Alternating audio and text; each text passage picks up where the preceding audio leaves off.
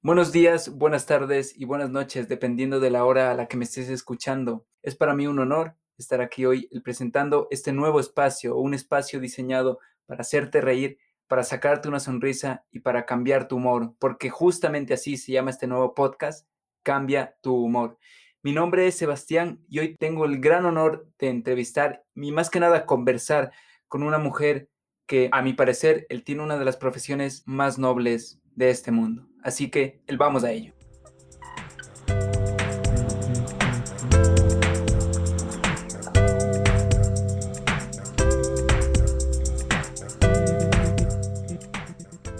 Y como dijimos en el inicio, hoy tenemos una invitada muy especial. Y de hecho creo que no había mejor persona para, para que sea la primera opción dentro de este espacio. opción. Gracias, Sebastián, gracias. Soy una opción ahora, ya no soy la madre. No, no, no, no, no. Me refería a hacer, ser la, la primera invitada. La primera invitada, sobre todo. Ok. Ahí, ahí hubo, hubo, hubo. Ahora cuando te levantes no me dices madre, me dices opción. Puedo desayunar. Ok, ok, ok. Retomamos, retomamos. Eh, hoy tenemos, y como ya habrán escuchado, eh, hoy tenemos como invitada a María Elena Ceballos, mi madre. Así que bienvenida, mamá. Gracias, hijo. Gracias por opcionarme. Bueno, em, empezando un poco con la entrevista, más que entrevista, la conversación que guiaremos hoy.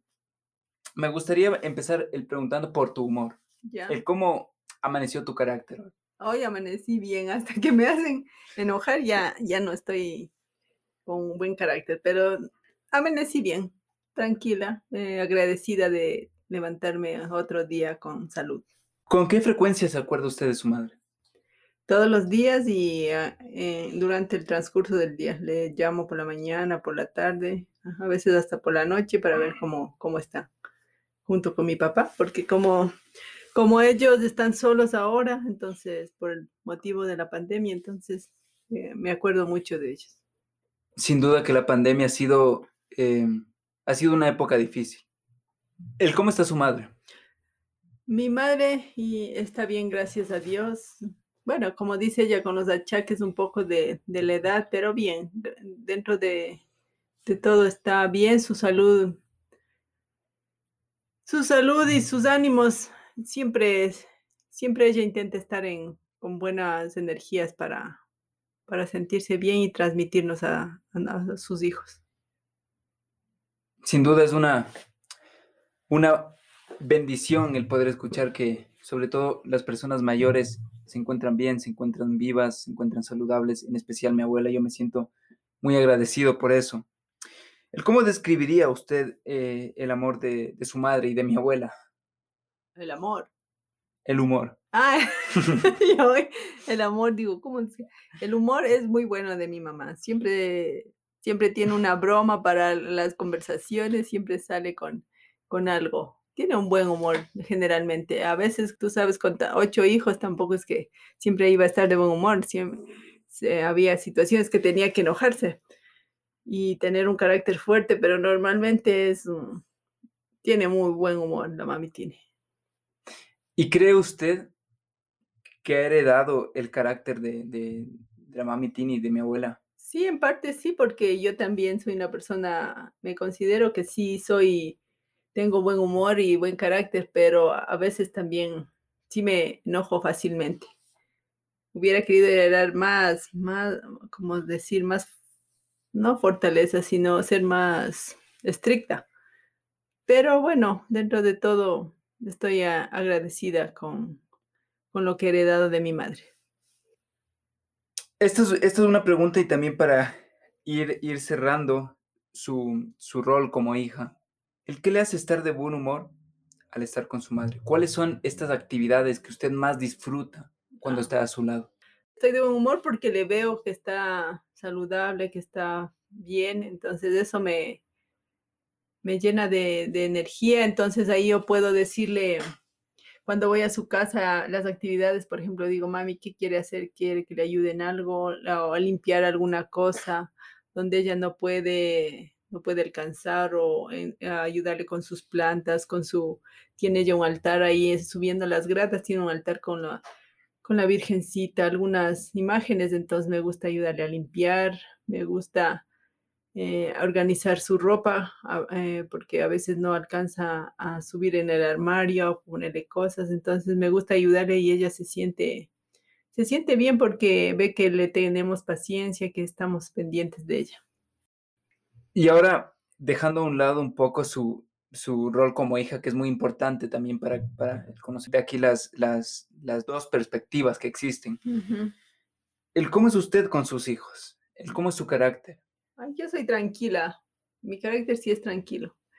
Y soy, intento ser cariñosa, a veces también soy un poco apurada, un poco eh, exigente, me hacen enojar también, pero normalmente soy tranquila, aunque cuando no me hacen caso alguna, en alguna situación sí tengo ganas de, de ya dejarles ahí que hagan lo que quieran, pero después digo, no, soy la madre y tengo que estar ahí, mano firme.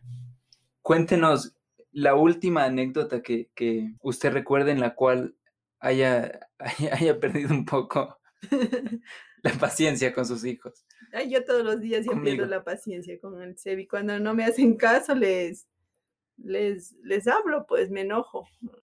O les digo, no, no me vengas a estar hablando. O cuando están hechos los enojados, digo, vendrás nomás de estarme abrazando. Ahí les, les, les pongo la ley del hielo y les, les suprimo el, el habla. Eso les hago.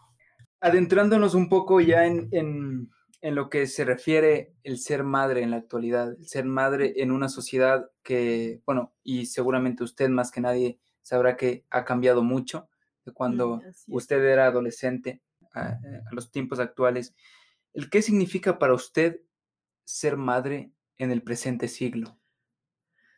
Ser madre en este siglo es un poco complicado porque tenemos que nosotros también convivir con la tecnología, porque los jóvenes ahora si no tienen internet ya no, no, viven. Se están, pero que se suben por las paredes, están enojados, que, que no saben qué hacer. Entonces sí, a veces sí da iras porque depende mucho de, de la tecnología, de, de la computadora, que si no están con el teléfono en el bolsillo no son ellos. Entonces a veces sí da coraje que uno está ocupado, necesita ayuda, pero primero están en, estas cosas de, yo sé que les ayuda, puede ser positivo, pero también hay veces que están demasiado apegados y, y uno no, no se siente como, como que solo está ahí para cumplir como madre, eh, eh, servirles, cuidarles y ellos solo quieren estar cómodos en su zona de confort y eso, es, eso me, me preocupa.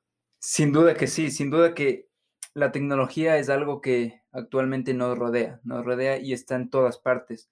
¿Usted considera la tecnología, en especial en los adolescentes, en, sus hijos, como una amiga o como, un, o como una enemiga? No puedo decir amiga o enemiga, pero es una herramienta que está ahí y no podemos obviarla. Es algo que es algo con lo que tenemos que lidiar. eh, amiga, no digamos amiga, eh, aliada para sus trabajos, sus proyectos, sus las cosas que les gustan, ¿no? Para aprender cosas también, porque no, no solamente hay cosas negativas, hay cosas que ellos pueden aprender mediante tutoriales y cosas que a ellos les interesen, pero asimismo un poco, podríamos decir una, quiero decir una palabra nociva porque también a la vez pueden encontrar cosas que no son tan buenas.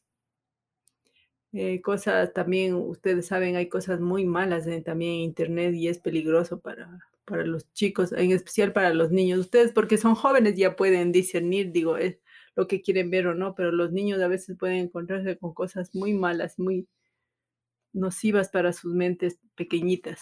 Y hablando en específico de su experiencia, en, bueno, de su crianza con sus, con sus hijos, con nosotros, Mm. ¿A qué edad le compró su primer celular? Ay, yo no me acuerdo. Creo que era cuando el Luis tenía unos 13 años. Creo que tenía un Nokia que perdió en el avión veníamos de, de España. Ahí creo que era el primer celular, un Nokia rojo, me acuerdo. Sí. Y luego ya, ya después ya le compramos a él, luego al Sebi también tenía uno cuando estaba en el colegio, uno que era uno así que no tenía nada de, de WhatsApp ni nada de eso, solo de hablar por teléfono, nada más de teclas. Eso me acuerdo. Y cuando pasaron a su primer smartphone, porque ya se consideran los smartphones, cuando ya Mm. esta era de, de conectarse a redes sociales y tal, ¿usted él cree que fue una buena decisión el darles su primer smartphone para, para estar conectado a redes sociales? Ay, bueno, sea buena o mala, ya le dimos porque igual no querían. Piden y piden y como padres uno quiere que siempre tengan las cosas, pues ya. Aunque no haya sido bueno o malo, ya igual hubieran comprado. Así es que ya pues no. En esta era ya no podemos ser unos trogloditas, ya toca darles a los hijos. Pero si usted regresara a esta época, a la época en la que sus hijos iban a tener el primer contacto con su smartphone, con redes sociales, ¿usted les daría un celular con la misma facilidad o se lo pensaría dos veces quizá?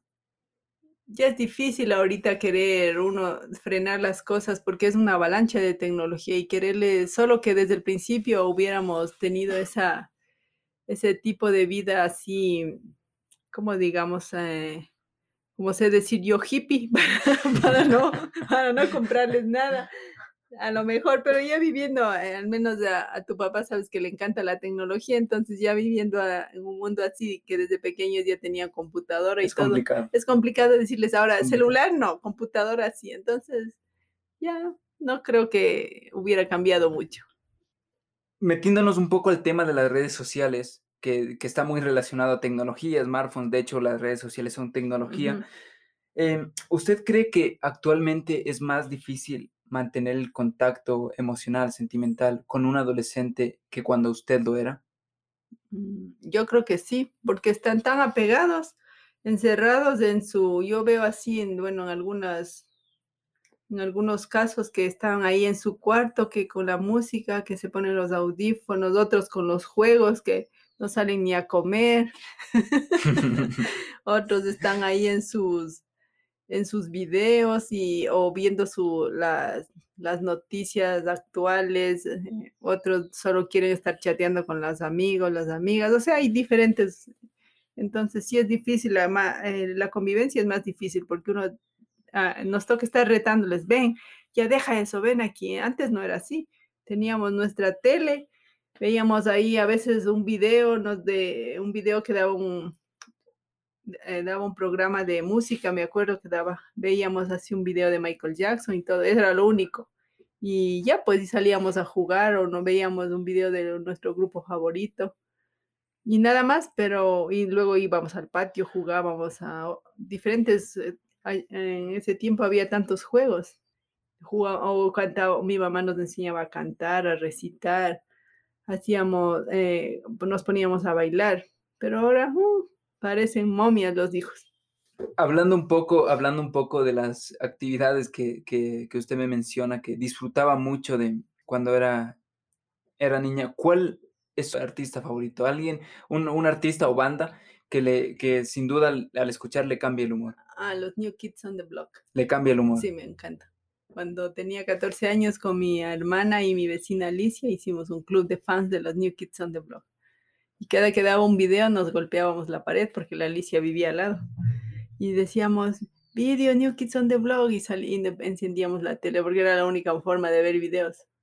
Y, y comprábamos uno de esos pi- pines, ¿cómo se llama eso? Esos pines que se ponen a ropa. de Los pines, sí. Sí, de los New Ujú. Kids, comprábamos fotos, eh, estábamos siempre pendientes y hacía, veíamos los videos y repasábamos los pasos que ellos hacían.